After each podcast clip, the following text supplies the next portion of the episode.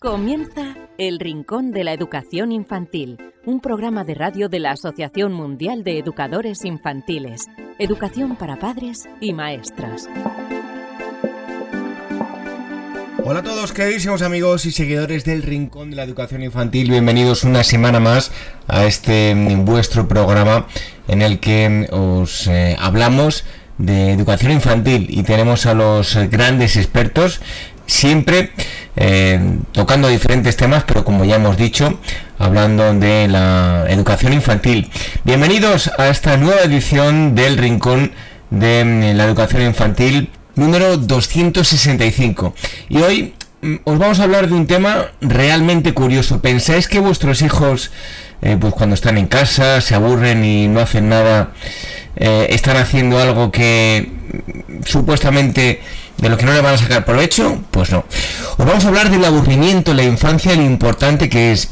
Para ello trataremos em, este asunto con Arancha Arroyo, que nos hablará de los beneficios del aburrimiento en la etapa infantil. Os recordamos que si nos queréis escribir podéis hacerlo a través de un correo electrónico rincóninfantil.org y eh, si queréis escucharnos podéis hacerlo de, diferentes formas a través de las diferentes plataformas de podcast, en iVoox, en iTunes, en Spreaker, en Spotify, a través de Google Podcast, a través del canal de YouTube de la Asociación Mundial de Educadores Infantiles y a través de Radio Sapiens donde todas las semanas se emite el programa.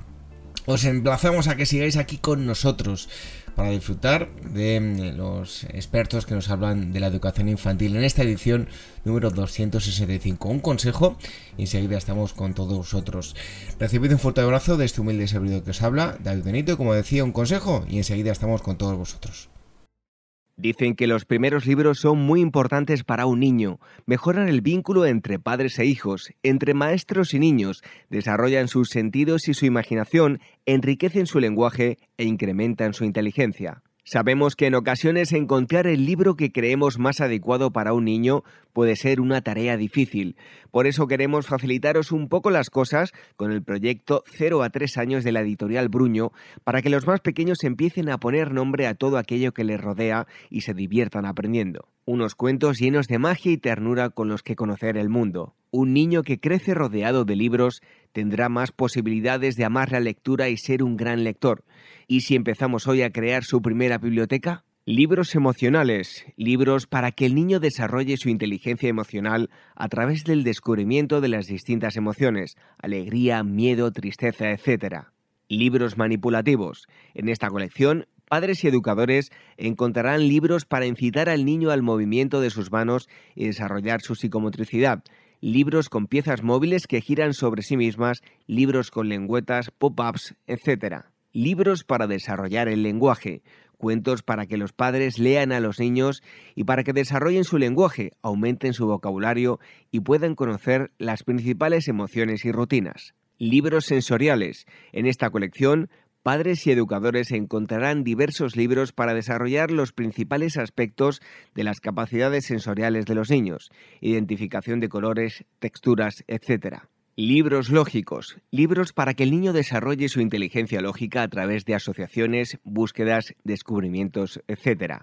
El proyecto 0 a 3 años de Bruño, recomendado por la Asociación Mundial de Educadores Infantiles, AMEI El Rincón de la Educación Infantil, la radio de la Asociación Mundial de Educadores Infantiles.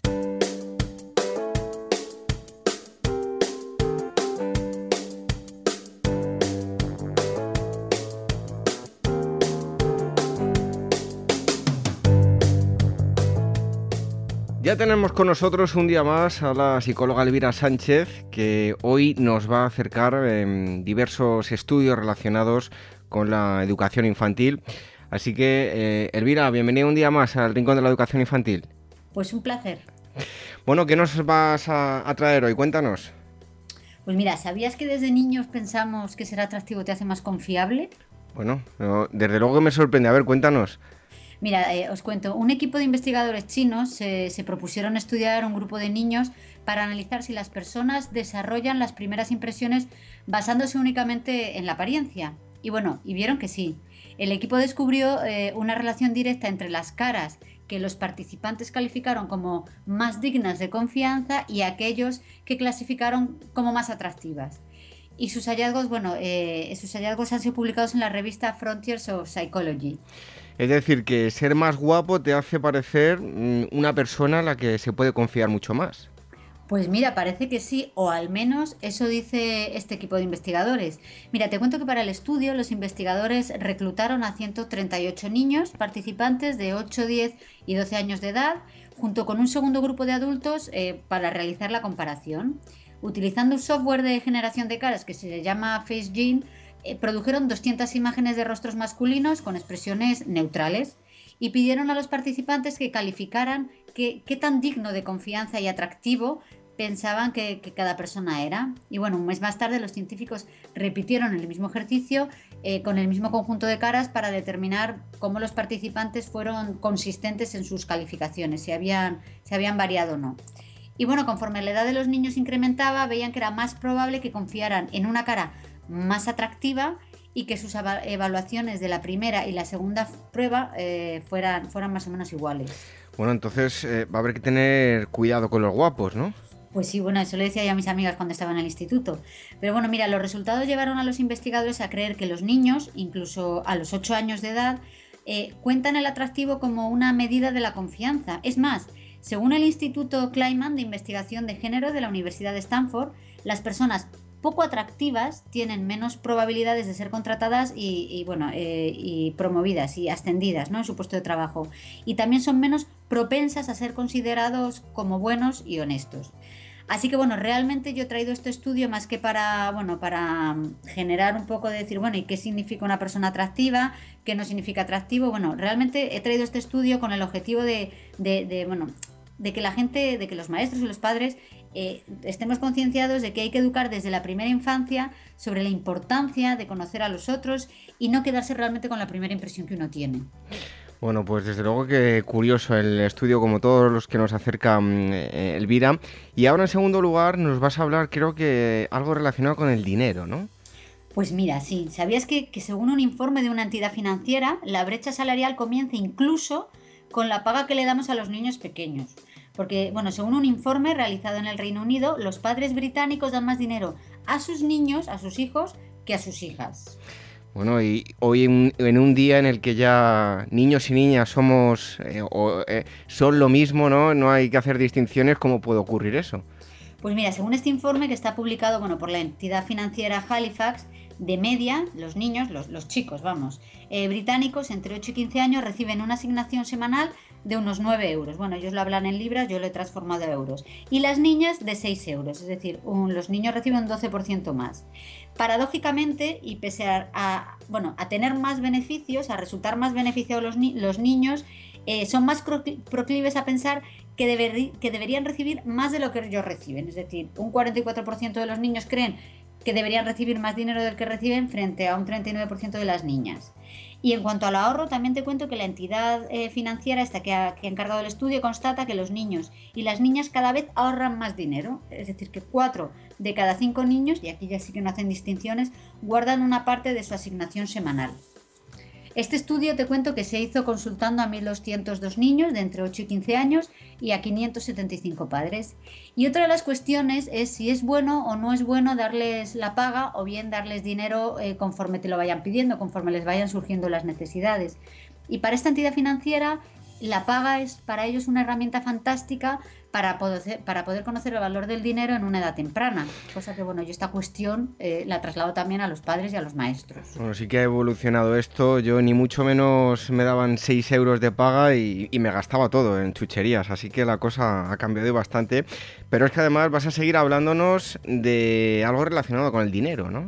Claro, bueno, a ver, en cierta forma sí, mira, seguimos hablando de dinero. Según un estudio de la Universidad de Padua, de Italia, los niños crecen, los niños, bueno, que crecen rodeados de libros, tienen sueldos más altos cuando, cuando son adultos. Bueno, siempre lo hemos dicho aquí, siempre que hemos hablado de libros, Elvira, mm, decimos lo mismo, que son beneficiosos.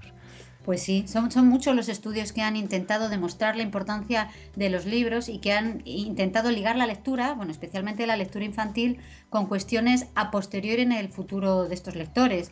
Y uno de los últimos estudios ha establecido un, un nexo directo entre los libros, la presencia en la vida de los niños y los salarios que tendrán después estos niños en su vida profesional. Mira, te explico.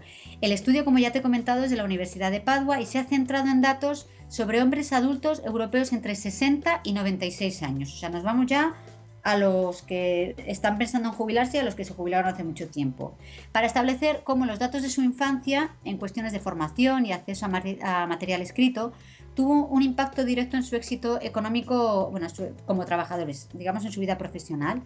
Y según los datos del estudio, estos hombres tuvieron unos ingresos un 9% superiores a la media cuando tuvieron un año extra en formación escolar que la media. Bueno, pues parece que con un año extra de formación escolar eh, jugaban, digamos, con ventaja, ¿no? Sí, David, sí, pero, pero por encima de la formación escolar se posicionan los libros. Mira, te explico. Los investigadores se llevaron una sorpresa al, ver el impacto que los libros tuvieron en la vida de estos, de estos hombres, de estas personas. De estos niños que tuvieron un año extra, es decir, los 9, los que hablábamos antes del 9%, los que tenían en casa de 10 a más libros no escolares tuvieron unos ingresos un 21% superiores a la media. Cuando hablo de libros no escolares, eh, no me refiero a los libros de texto, me, refiero a los niños, que, a los libros que los niños pues, no tenían obligación de leer, pues como novelas y este tipo de cosas. Es más, lo curioso de este estudio es que el vivir rodeado de libros fue más importante que otras cuestiones que parecen más lógicas, como por ejemplo que los padres de estos niños tuviesen trabajos de oficina o que en sus casas tuviesen agua corriente. Y piensa que estamos hablando de la Europa en la que se criaron hombres que ahora tienen entre 60 y 96 años. Estos, estos elementos eh, no suponen realmente una diferencia en términos estadísticos. Lo crucial fue que en su casa había libros. Bueno, y según estos estudios, ¿por qué fueron tan importantes los libros? Pues mira, según los investigadores, eh, puede que se trate de varias razones. Una de las hipótesis que ellos barajan es que históricamente la presencia de libros es una muestra de un cierto nivel cultural en el hogar. El oficio, pero, pero el oficio de los padres, incluso el hecho de que tuvieran agua corriente, también lo es y no fue determinante. Y otra hipótesis que a mí personalmente me gusta más es que los libros abren la mente de estos niños, abrieron la mente de estos niños y les ayudaron a ver el mundo de una forma más amplia. Bueno, desde luego que los libros siempre traen beneficios, siempre lo decimos, nunca, nunca va a hacer un libro mal, eh, a menos que el contenido pues, sea no adecuado para el niño, pero siempre la lectura va a ser eh, positiva en ese sentido. Bueno, pues esto es todo lo que nos ha acercado hoy Elvira Sánchez Estudios, como siempre relacionados con la educación infantil. Así que Elvira, te esperamos pronto por aquí, por el Rincón de la Educación Infantil. Pues aquí estaré.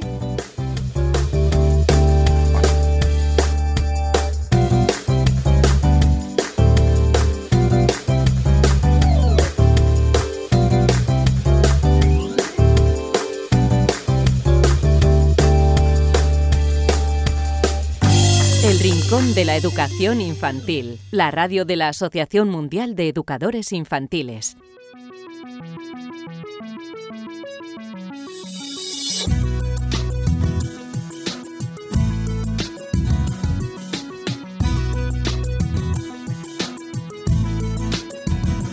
Bienvenidos todos una semana más a las tertulias de AMEIWAEC. Ya sabéis que luego podéis escucharlo también a través del podcast El Rincón de la Educación Infantil.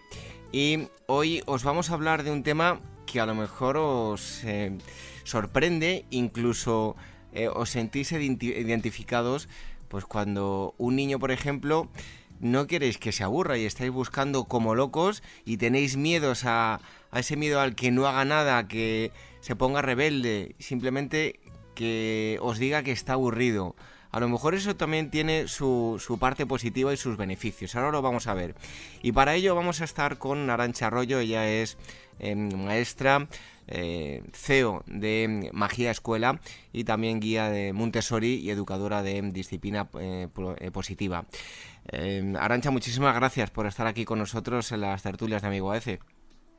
Gracias a ti, David, por la oportunidad, que estoy encantada de participar con una entidad con tanto alcance. Bueno, hablábamos del aburrimiento, tal vez muchos padres se puedan sorprender cuando lo escuchen, que puede tener algo de, positivo el, aburrimiento, pero lo que está claro es que llevamos una vida con un ritmo eh, frenético, eh, no dejamos que los niños eh, casi puedan, aburrirse. Y por lo general no paramos de darles estímulos, ¿no? Vivimos en un mundo tal como he descrito, ¿no? Sí, así es. Y el tema de los estímulos es ahí donde hay creo que una creencia desde mi punto de vista equivocada y donde nace eh, esa asociación que tenemos de aburrimiento y con la etiqueta negativa en, la infancia. Porque desde que son muy pequeñitos, si observamos eh, las tiendas, los espacios, ahora por suerte cada vez hay una tendencia al cambio en ese sentido, pero eh, lo que se utiliza son colores llamativos, animales saltones, cosas grandes, por esa creencia de estimular y, y captar la atención, ¿no? Y entonces entretener. Y desde mi punto de vista, creo que, bueno, y así eh, los estudios de neuroeducación cada vez eh, lo afirman más, tenemos una capacidad innata para asombrarnos con lo que hay a nuestro alrededor, con, lo, con las cosas cotidianas. Entonces, esa digamos que es nuestra, la capacidad de nuestro cerebro para ir descubriendo el mundo poco a poco a medida que eh, nuestra capacidad de atención se va desarrollando. Cuando ponemos cosas externas que lo que hacen es bombardear esa parte del cerebro generando dopamina, generando em, eh, el querer más, más y más porque es llamativo y activa ciertas partes de mi cerebro que me da una recompensa, es cuando generamos esa dependencia. Entonces, por eso em, todo este tipo de elementos, de juegos, juguetes, que desde que tienen meses prácticamente se les ponen en el, que, en el cual doy un golpe y sale un ruido o un sonido llamativo, digamos que está poniendo eh, la reactividad mucho mayor a lo que están preparados, a, los que, a lo que venimos de serie, digamos, ¿no? Porque al final mi cuerpo, somos animales, y mi cuerpo está preparado para que si yo doy un golpe a un objeto, escuchar el sonido de ese objeto eh, percutido ¿no? De manera natural, no un elemento artificial que, como digo, me da eh, una recompensa que quiero seguir manteniendo en el tiempo. Entonces, evitar este tipo de juguetes e irnos hacia materiales menos estructurados que, que, al final vemos y, decimos, pues es que esto es un puerro. Yo me acuerdo de mis hijos, siempre hablo mucho del puerro, pero es que mis hijos juegan, llevan jugando con los puerros muchísimo tiempo porque es súper estimulante. Imagínate esa verdura y la cantidad de posibilidades que tiene con los tallos hacia arriba, con las raíces hacia abajo y un, tallo eh, firme, ¿no? Eso eh, permite que vayan descubriendo su entorno de manera mucho más adaptativa que no elementos y juegos con luces, sonidos que al final ponen el nivel muy alto. Bueno, si retrocedemos en el tiempo, yo soy de la generación del, LGB y recuerdo hace muy poquito leía un libro donde decía que, esa generación nos hemos eh, no había tantas viviendas construidas era el, boom de, de, la construcción y era una generación en la que las extraescolares, no sé si por suerte o por desgracia, pero la hemos hecho en, los descampados con pilas sulfatadas, que no era lo más positivo, pero era otro tipo de, de, de, extraescolares, ¿no? Incluso yo ahora que veo, llevo a mis hijas que juegan al fútbol y van a un campo de césped artificial, con sus entrenamientos, con sus conos, eh, balones por todos lados. Mi, mi extraescolar, como digo, era en, el parque con dos árboles o dos montañas de jerseys y la cartera y ahí hacíamos una portería. Eh, ha cambiado mucho las cosas y, bueno, eh, tenemos demasiado ahora, demasiado control sobre sus actividades, ¿no? Se ha perdido un poco esa espontaneidad de antes. Sí, va un poco en la línea de, la vida que tenemos las personas adultas también, porque muchas veces las extraescolares no es tanto una actividad porque quiero que mi peque vaya a esa actividad en concreto porque me gusta y porque creo que le va a aportar algo, sino porque tengo que trabajar eh, de esta hora a esta hora o tengo que hacer la compra o tengo que hacer diferentes cosas eh, y tengo que conciliar. Entonces tengo que apuntarle a una actividad que me permita poder hacerlo eh, en ese tiempo. Entonces, y cada vez se da más esa situación. Entonces ahí yo creo que ese ha sido el incremento de, extraescolares. Y luego, por otro lado, un poco la academización, e, ese, rumbo hacia la excelencia, como tú has dicho, eh, tu fútbol no es el mismo fútbol que tus hijas, y sin embargo tu fútbol, igual esa inteligencia eh, a la hora de resolver problemas que teníais se desarrollaba mucho más en esa situación y ahora en la que tenías que buscar cómo hacer la portería y ahora está como todo mucho más estandarizado. Eh, no obstante, hay que, estamos en el momento en el que estamos, ¿verdad? Que, es nuestra, nuestro ritmo frenético y a la vez podemos encontrar actividades que no sean dirigidas. Es decir, yo tengo la necesidad de conciliar, pero en esos espacios de tiempo igual puedo buscar propuestas en las que eh, los niños y mis hijos no tengan espacios de tiempo para decidir qué hacer con él. Que hemos empezado a hablar del aburrimiento y yo quería definirlo, ¿no? Para mí, ¿qué es el aburrimiento? Eh, el aburrimiento es, eh, de manera positiva, eh, ese espacio de tiempo en el que una persona, tenga la edad que tenga, puede decidir qué hacer con su tiempo, ¿no? Y entonces, si eso lo vemos de manera productiva, si yo decido qué hacer con mi tiempo y tengo recursos y no, y no, tengo una dependencia de estímulos externos, ¿qué voy a hacer? Pues desarrollar mi, imaginación y mi creatividad, porque al final tengo esa autonomía de hacer lo que quiero, ¿no? y, bueno, te lo cojo el, ejemplo anterior, ¿no? Eh, si antes, eh, en mi caso era el, balón, me bajaba a jugar al, campo de fútbol, bueno, al campo de fútbol no, al parque, con el campo de fútbol inventado, pero a lo mejor eh, pues yo me bajaba el balón, pero es que me sentaba, en lugar de jugar al balón, me sentaba encima de él y cogía un palo y me ponía a dibujar en la tierra. ¿No tienen ahora demasiadas o no les damos a los niños eh, demasiadas actividades extraescolares donde pues es sota, caballo y rey y no les damos la oportunidad de aburrirse y, generar esa creatividad. Sí, eso es. Eh, hay, yo creo que va un poco la línea de la academización, de los resultados, del éxito, de la productividad. Eh, vemos que una actividad extraescolar es productiva en cuanto a tiene como unos objetivos y los conseguimos y vemos ese producto de manera tangible. Sin embargo, igual una actividad extraescolar en la que el producto, o sea, no hay producto, sino que es el proceso, como puede ser el juego, como puede ser arte, arte pero de proceso, en el que yo moldeé algo que no me llegué a llevar, sino que se transforma en otras cosas. Ahí igual es mucho más... Eh, productivo eh, para su desarrollo y para esa capacidad de poder gestionar su propio tiempo que lo anterior. Entonces, creo que que igual salir un poquito de las actividades extraescolares que nos suelen venir marcadas y buscar otras que, no sean dirigidas, que sean acompañadas, porque parece que pasamos de si no es dirigido, hay como un abandono en el que los niños van a, van por libre y, y, no se les acompaña. Y al revés, o sea, el acompañamiento desde la presencia, desde estoy aquí dispuesto para lo que necesites, pero no porque yo te esté diciendo lo que tienes que hacer en cada momento, sino porque estoy aquí presente para que vengas a mí cuando tienes una dificultad, es el acompañamiento que va a dar eh, seguridad y que no va a generar dependencia. Em, ¿Resulta positivo, por lo tanto, eh, tener días en los que no haya absolutamente nada que hacer? A mí me parece que sí, siempre y cuando podamos acompañarlo. O sea, podamos eh, tener, como digo, igual me estoy repitiendo con la pregunta anterior, pero esa presencia. Por lo que digo, porque parece que yo voy a los parques, ¿no? Que también, bueno, soy, soy mamá, no lo he dicho, pero soy mamá de, dos niños de tres años, de mellizos.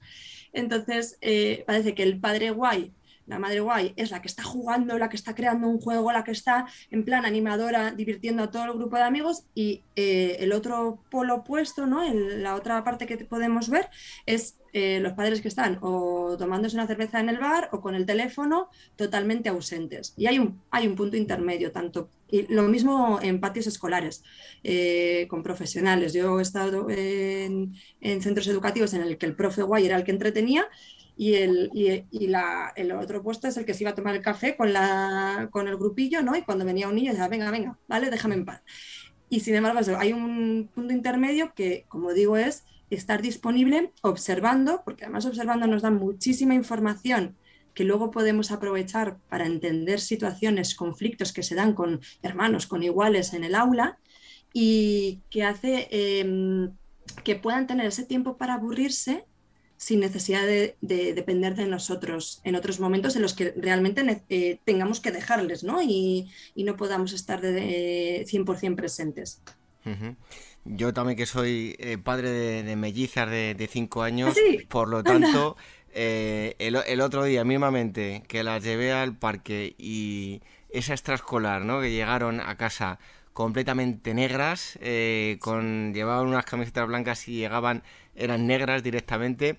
Digamos que el estar en los columpios y jugando pues simplemente a coger unas hierbas con eh, subidas a unas piedras y tal, eso también es una extraescolar muy positiva, ¿no? Sí. Ahora cada vez está más eh, de moda, no sé si de moda, por lo menos, o yo creo que la ciencia está como dando un toque de, atención, sobre todo en, ciudades grandes, que lo que llaman el síndrome por déficit de naturaleza. Eh, que implica, o sea, que tiene un impacto en, el desarrollo cerebral de, los niños. Entonces, cada vez hay más propuestas eh, de juego en la naturaleza, de una extraescolar que es juego en la naturaleza, porque se está perdiendo. Y eso al final lo que les da son momentos de adaptarse a su entorno y de generar eh, recursos para dificultades en el, en, el futuro, bueno, en, ese momento y en el futuro, que al final, si nos vamos a, un poco a, lo que piden las grandes empresas, ¿no? Hay familias como muy preocupadas eh, en esa parte académica porque piensan que el, el entorno laboral en el que se desarrollen sus hijos va a estar determinado por eso, por, por la academización, si nos vamos a lo que piden esas empresas, es mucho más esa capacidad de resolver problemas de manera cooperativa eh, con los recursos que tienes que esos resultados académicos. Entonces, más bosque, yo creo, mucho más bosque y menos flexo. Podría ser el eslogan. Que bosque, bosque es, eh, o sea, también eso, las expectativas. Bosque no es un entorno idílico que parece que pudiéramos estar en, en Escocia. Bosque es ese seto con ese parque, con, ese, con esas cuatro hierbas que hay alrededor, que si nos damos cuenta, muchísimas veces se paran a jugar ahí, pero con nuestras prisas nos los llevamos. Y sin embargo, ese momento puede ser mucho más nutritivo que una actividad súper elaborada que creamos que es súper estimulante. Y además tenemos que meter otro factor. Llegamos eh, a casa o incluso en el mismo parque que, yo lo he llegado a ver, digo, madre mía, estamos en el parque y, le estás dando otro estímulo más al niño. Eh, están aburridos, zasca, eh, pantalla al canto, ¿no? No les dejamos tampoco, ya metemos ese otro estímulo que, elimina ya por completo el aburrimiento, ¿no? Mira, yo sobre esto eh, me he visto a mí, he tenido como un proceso de reflexión en el que me me daba cuenta que yo también como adulta hoy en día, cuando tengo momentos libres, lo que hago es sacar el teléfono. Entonces creo que primero tenemos que revisarnos nosotros y ver qué ejemplo estamos dando. Eh, en esos momentos de tiempo libre, inconscientemente lo sacamos. Y luego, pues bueno, el tema de las pantallas podría dar mucho que hablar. Eh, yo no soy de demonizar, porque al final vivimos en una sociedad en la que las pantallas están a nuestro alrededor, pero sí de cuidar y acompañar y ver para qué estamos dando esa pantalla. Eh, para que eh, ese momento eh, realmente está siendo como una... me estoy librando de ese momento que es conflictivo para mí porque no sé qué hacer y por lo tanto eso va a tener unas consecuencias. Porque si yo en ese momento en el que tengo tiempo libre y no sé qué hacer con él, lo que hago es darle una pantalla que ahí sí que está generando una cantidad de estímulos increíbles a su cerebro de recompensas inmediatas, eso al final está relacionado con, el sistema de recompensas y el sistema de recompensas con, el, eh, con las adicciones eh, de todo tipo. Entonces, eh, desde que son pequeños, el tener propuestas que parece que son más atractivas las que son con pantallas porque les llama más atención efectivamente, pero no es lo que necesitan. Y por suerte vivimos en una sociedad que las redes sociales, que también son pantallas, dan muchísimos recursos y si tecleamos, porque a veces no tenemos la imaginación, yo lo entiendo, o sea, yo soy maestra y al final pues de, formación profesional tengo como más recursos, pero yo sé familias que igual no se les ocurren, pero si tecleamos en la red, eh, eh, cuatro, o sea, cinco tips para llevarte en la mochila de, eh, de, paseo, ¿no? Para no aburrirse. Y tienes recursos que puedes generar y que puedes llevarte en la mochila para evitar esas pantallas. De hecho, eh, me está viendo en la cabeza, hay una empresa, una startup que salió hace años en País Vasco, creo, que se llama Quieto Parado, que era eso, juegos pequeñitos para llevarte eh, en, la mochila y evitar las pantallas pues al final de, las comidas escolares, o de las comidas familiares y así. Bueno, eh, Arancha, ¿por qué es eh, necesario y beneficioso el, aburrimiento en, los niños y niñas? ¿Y cuál es, digamos, si se puede distinguir el, aburrimiento beneficioso? entendiendo eso, el aburrimiento como el tiempo que yo tengo para decidir qué hacer, pues eh, hay, que, hay que valorar que a veces tenemos que ceder en cosas que no estamos de acuerdo, ¿vale? Porque en, ese, en esa creatividad, cuando tienen ese tiempo libre para hacer lo que a ellos les sale, lo que a ellos les nace, eh, igual tienen ideas con las que no estamos de acuerdo por límites que venimos heredados. Entonces, el dar oportunidad a generar esas ideas va, a darles la idea de que sus, sus em, creaciones, ¿no? sus propuestas son válidas y por lo tanto tienen una importancia en, su familia. Em, yendo a aburrimiento bueno, aburrimiento malo, el aburrimiento malo es el que genera dependencia, digamos, ¿no? El que nos incomoda, en el que está diciendo es que me aburro, me aburro, me aburro, y en ese momento eh, tampoco vamos a, vamos a poder acompañar, vamos a poder jugar, pero creo que es más importante trabajarlo en otros momentos, en el día a día, que no en ese que hay un conflicto. O sea, si hay ese aburrimiento malo en el que me están diciendo que, me aburro, que me aburro, eh, pues acompañar esa necesidad y ver en qué otros momentos yo puedo trabajar esa independencia para tener recursos para que en los tiempos libres puedan saber qué hacer con ellos. Y eso se hace hablando con ellos, preguntándoles, oye, luego vamos a estar anticipando, ¿no? Luego vamos a estar en, en una comida en la que va a haber un tiempo en la que igual los mayores vamos a estar un poquito más en, la sobremesa, eh, ¿qué te apetece hacer después? Porque partiendo de esa pregunta, preguntándoles qué necesitas hacer, ¿no? Con tu tiempo ya eh, tiene un, estamos preguntando desde el sentimiento de comunidad, de participación, de importancia. Yo decido qué hacer con mi tiempo y entonces es mucho más probable que estén de acuerdo con esa propuesta que no algo impuesta por nosotros que hayamos visto eh, y que parece maravillosa. Oye, y hablando del lado positivo, ¿qué es lo que potencia el aburrimiento? Y te voy a contar otra anécdota.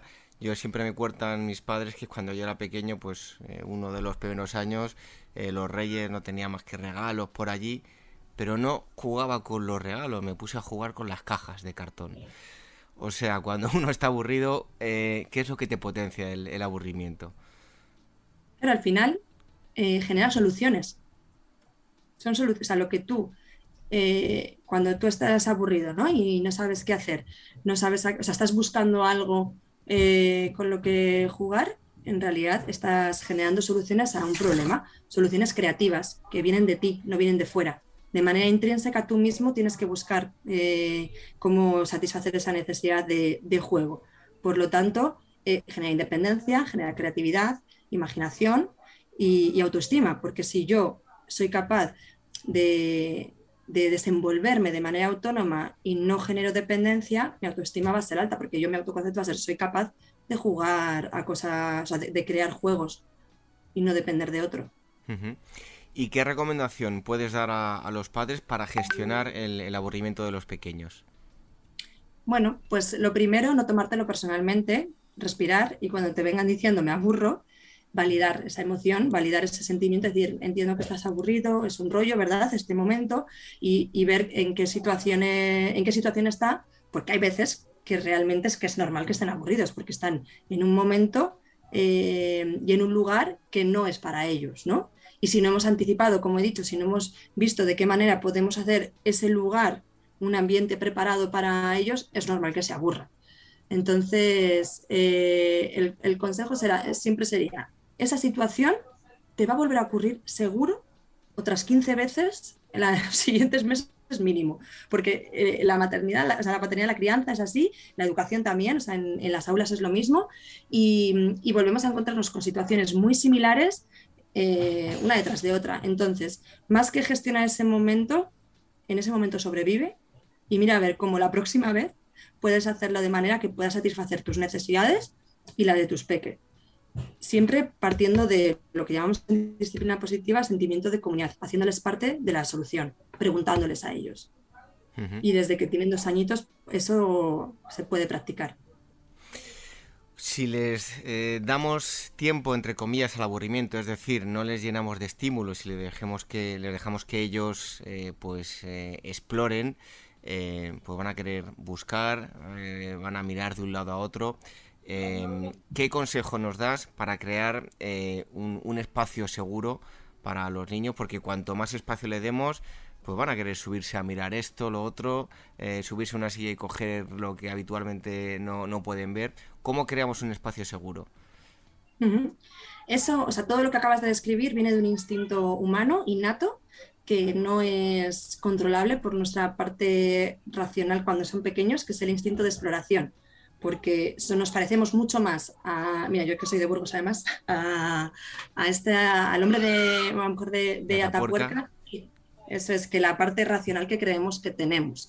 Entonces, ese instinto de exploración por el cual eh, por un lado está el instinto de territorialidad, que es mi cueva, mis cosas, por eso cuando son pequeños todo es mío, mi mamá, mi coche, mi todo, ¿no? Pero si nos hubiésemos quedado solo con eso, pues no hubiéramos explorado y entonces necesitaríamos, necesitamos salir y explorar. Y esa exploración se da en el tocar todo, subirse a todo, coger todo y es algo totalmente eh, beneficioso, ¿vale? Entonces, eh, partir de eso como algo bueno, no de algo que nos están tocando las narices, sino que están eh, desarrollando ese instinto de exploración. Y, después yo tengo en mi mente siempre una tabla de prevención de riesgos, eh, así de manera mental, en la que evalúo la probabilidad y el riesgo. La probabilidad que pase algo, ¿no? que podría ser baja, media, alta, y el riesgo que se haga daño, que puede ser bajo, medio, alto si la probabilidad y el riesgo está entre bajo y medio, ¿no?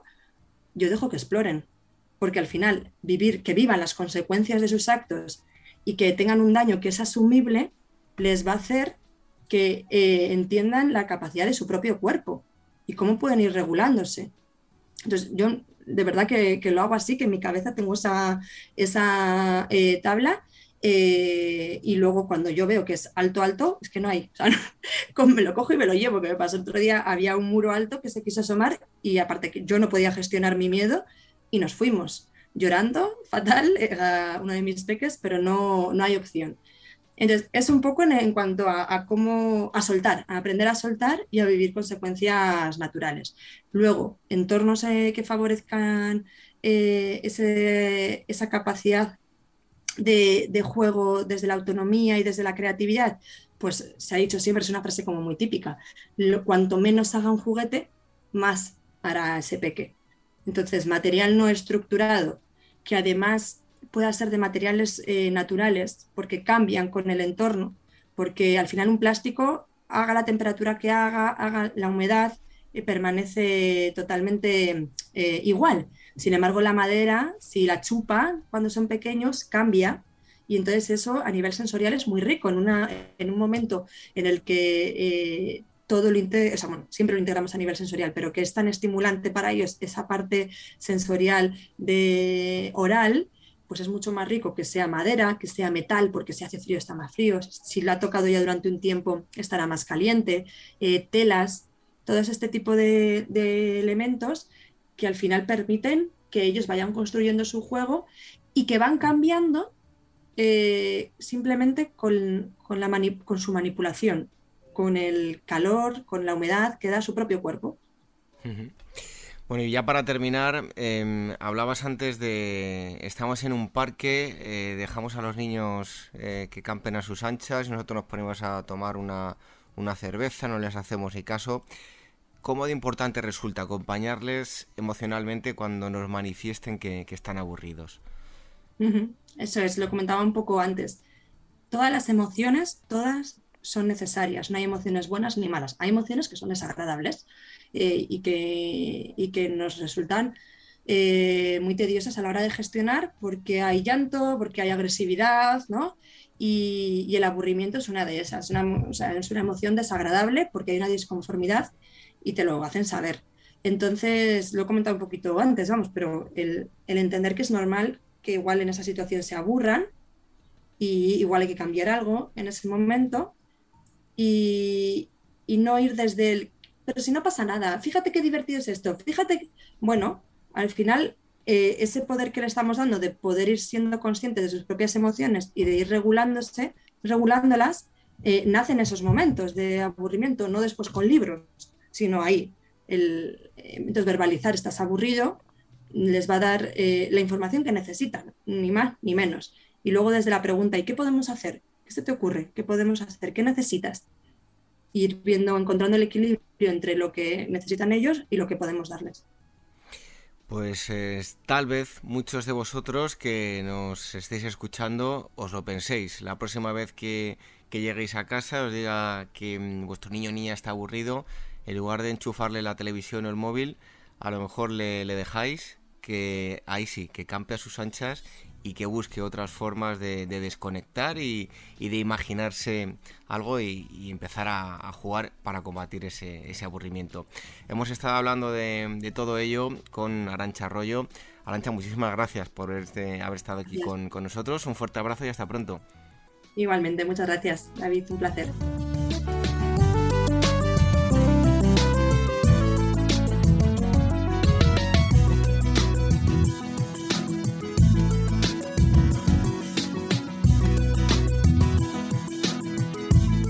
Red de docentes comprometidos con la paz. La educación sin valores solo convierte al hombre en un demonio más inteligente.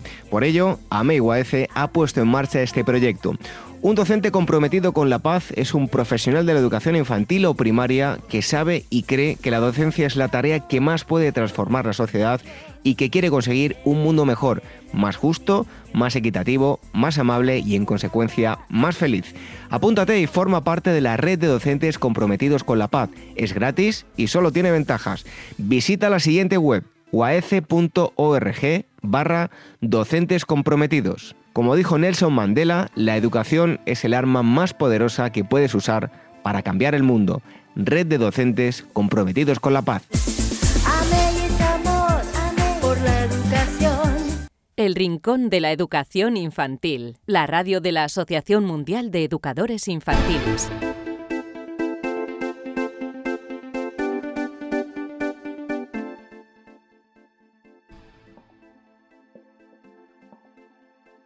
Terminamos esta edición número 265 del Rincón de la Educación Infantil, en la que hemos, hemos hablado del aburrimiento en la infancia, que lejos de parecer algo negativo, le podemos sacar Em, mucho provecho a esta situación. Cuando nuestros pequeños se aburren, también están creciendo y eh, sacando un buen provecho que les favorecerá en, años eh, venideros. Os emplazamos a que sigáis con nosotros y dentro de una semana os ofreceremos una nueva edición del Rincón de la Educación Infantil. Será la número 266. Cómo escucharnos a través de las redes sociales. Eh, cómo escucharnos a través de las diferentes plataformas de podcast, en Evox, en iTunes, en Spreaker, en Spotify, a través de Google Podcast, a través del canal de YouTube de la Asociación Mundial de Educadores Infantiles y a través de Radio Sapiens, donde todas las semanas se emite el programa. Regresamos dentro de una semana. No sin antes recordaros el eh, correo electrónico por si nos queréis comentar algo, rincóninfantil.org. Así que en siete días volvemos a tener una nueva cita con todos vosotros. Hasta entonces, que seáis muy felices. Adiós. La abuela.